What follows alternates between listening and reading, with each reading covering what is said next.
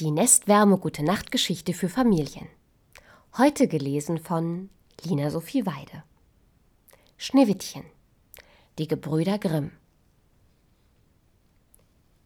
Es war einmal mitten im Winter, und die Schneeflocken fielen wie Federn vom Himmel herab.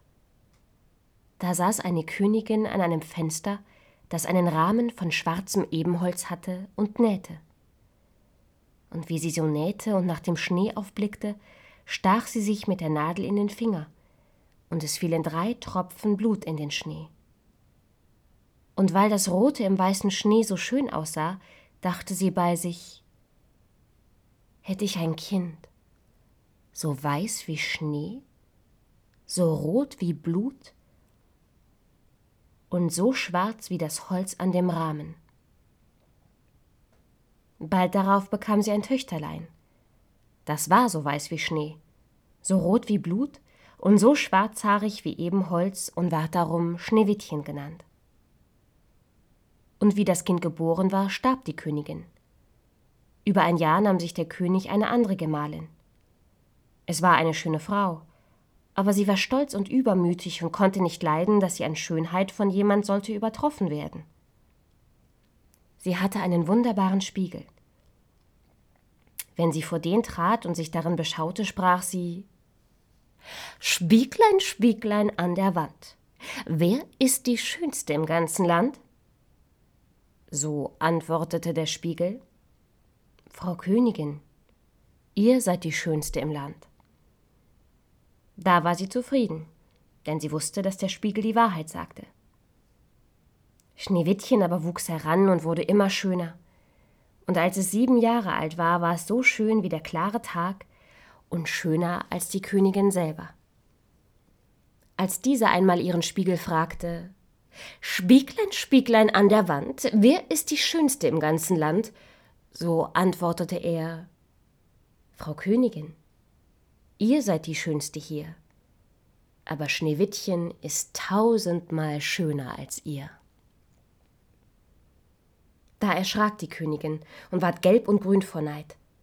Von Stund an, wenn sie Schneewittchen erblickte, kehrte sich ihr das Herz im Leibe herum. So hasste sie das Mädchen. Und der Neid und Hochmut wuchsen wie ein Unkraut in ihrem Herzen immer höher, dass sie Tag und Nacht keine Ruhe mehr hatte. Da rief sie einen Jäger und sprach Bring das Kind hinaus in den Wald. Ich will's nicht mehr vor meinen Augen sehen. Du sollst es töten und mir Lunge und Leber zum Wahrzeichen mitbringen. Der Jäger gehorchte und führte es hinaus. Und als er den Hirschfänger gezogen hatte und Schneewittchens unschuldiges Herz durchbohren wollte, fing es an zu weinen und sprach Ach, lieber Jäger, lass mir mein Leben. Ich will in den wilden Wald laufen und nimmermehr wieder heimkommen. Und weil es gar so schön war, hatte der Jäger Mitleiden und sprach So lauf hin, du armes Kind. Die wilden Tiere werden dich bald gefressen haben, dachte er. Und doch war es ihm, als wäre ein Stein von seinem Herzen gewälzt, weil er es nicht zu töten brauchte. Und als gerade ein junger Frischling dahergesprungen kam, stach er ihn ab, nahm Lunge und Leber heraus und brachte sie als Wahrzeichen der Königin mit.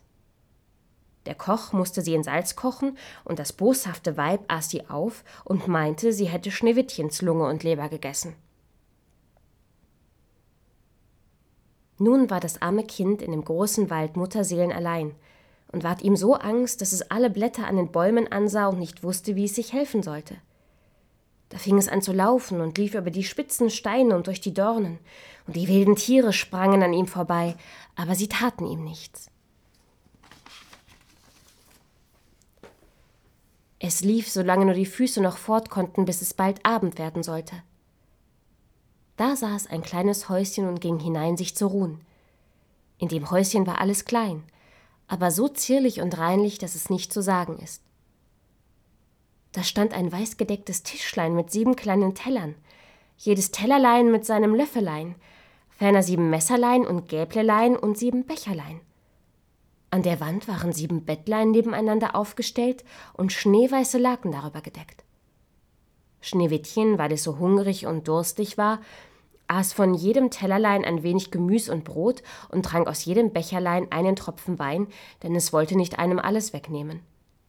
Hernach, weil es so müde war, legte es sich in ein Bettchen, aber keins passte.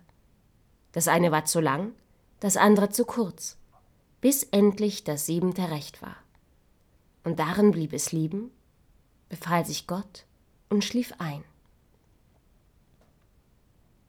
Als es ganz dunkel geworden war, kamen die Herren von dem Häuslein. Das waren die sieben Zwerge, die in den Bergen nach Erz hackten und gruben. Sie zündeten ihre sieben Lichtlein an, und wie es nun hell im Häuslein ward, sahen sie, dass jemand darin gesessen war, denn es stand nicht alles so in der Ordnung, wenn sie es verlassen hatte. Der erste sprach Wer hat auf meinem Stühlchen gesessen? Der zweite Wer hat von meinem Tellerchen gegessen? Der dritte Wer hat von meinem Brötchen genommen? Der vierte Wer hat von meinem Gemüschen gegessen? Der fünfte Wer hat mit meinem Gäbelchen gestochen? Der sechste Wer hat mit meinem Messerchen geschnitten? Der siebente Wer hat aus meinem Becherlein getrunken? Dann sah sich der erste um und sah, dass auf seinem Bett eine kleine Delle war. Da sprach er Wer hat in mein Bettchen getreten? Die anderen kamen gelaufen und riefen In meinem hat auch jemand gelegen. Der siebente aber, als er in sein Bett sah, erblickte Schneewittchen, das lag darin und schlief. Nun rief er die anderen, die kamen herbeigelaufen und schrien vor Verwunderung, holten ihre sieben Lichtlein und beleuchteten Schneewittchen. Ei, du mein Gott! Ei, du mein Gott! riefen sie, was ist das Kind so schön?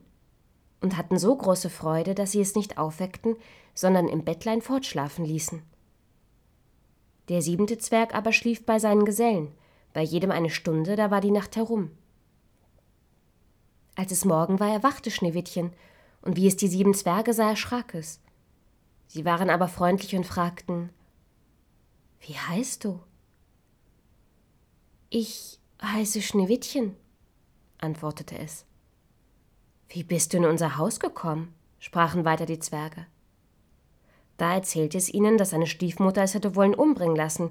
Der Jäger hätte ihm aber das Leben geschenkt, und da wäre es gelaufen den ganzen Tag, bis es endlich ihr Häuslein gefunden hätte. Die Zwerge sprachen Willst du unseren Haushalt versehen? Kochen, betten, waschen, nähen und stricken? Und willst du alles ordentlich und reinlich halten, so kannst du bei uns bleiben und es soll dir an nichts fehlen. Ja, sagte Schneewittchen, von Herzen gern und blieb bei ihnen. Es hielt ihnen das Haus in Ordnung. Den ganzen Tag über war das Mädchen allein. Da warnten es die guten Zwerglein und sprachen Hüte dich vor deiner Stiefmutter, die wird bald wissen, dass du hier bist. Lass ja niemanden herein. Die Königin aber, nachdem sie Schneewittchens Lunge und Leber glaubte gegessen zu haben, dachte nicht anders, als sie wäre wieder die erste und allerschönste, trat vor ihren Spiegel und sprach Spieglein, Spieglein an der Wand, wer ist die Schönste im ganzen Land? Da antwortete der Spiegel Frau Königin, ihr seid die Schönste hier.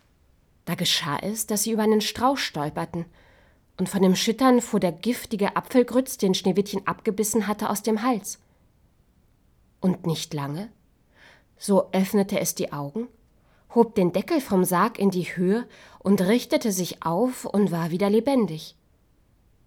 Ach Gott, wo bin ich? rief es. Der Königssohn sagte voller Freude Du bist bei mir und erzählte, was sich zugetragen hatte, und sprach Ich habe dich lieber als alles auf der Welt. Komm mit mir in meines Vaters Schloss, du sollst meine Gemahlin werden. Da war ihm Schneewittchen gut und ging mit ihm, und ihre Hochzeit ward mit großer Pracht und Herrlichkeit angeordnet. Zu dem Feste wurde aber auch Schneewittchens gottlose Stiefmutter eingeladen. Wie sie sich nun mit schönen Kleidern angetan hatte, trat sie vor den Spiegel und sprach Spieglein, Spieglein an der Wand, wer ist die Schönste im ganzen Land? Der Spiegel antwortete Frau Königin, Ihr seid die Schönste hier. Aber die junge Königin ist noch tausendmal schöner als ihr. Da stieß das böse Weib einen Fluch aus und ward ihr so Angst, so Angst, dass sie sich nicht zu lassen wusste. Sie wollte zuerst gar nicht auf die Hochzeit kommen Doch ließ es ihr keine Ruhe. Sie musste fort und die junge Königin sehen. Und wie sie hineintrat, erkannte sie Schneewittchen, und vor Angst und Schrecken stand sie da und konnte sich nicht regen. Aber es waren schon eiserne Pantoffeln über Kohlenfeuer gestellt und wurden mit Zangen hereingetragen und vor sie hingestellt.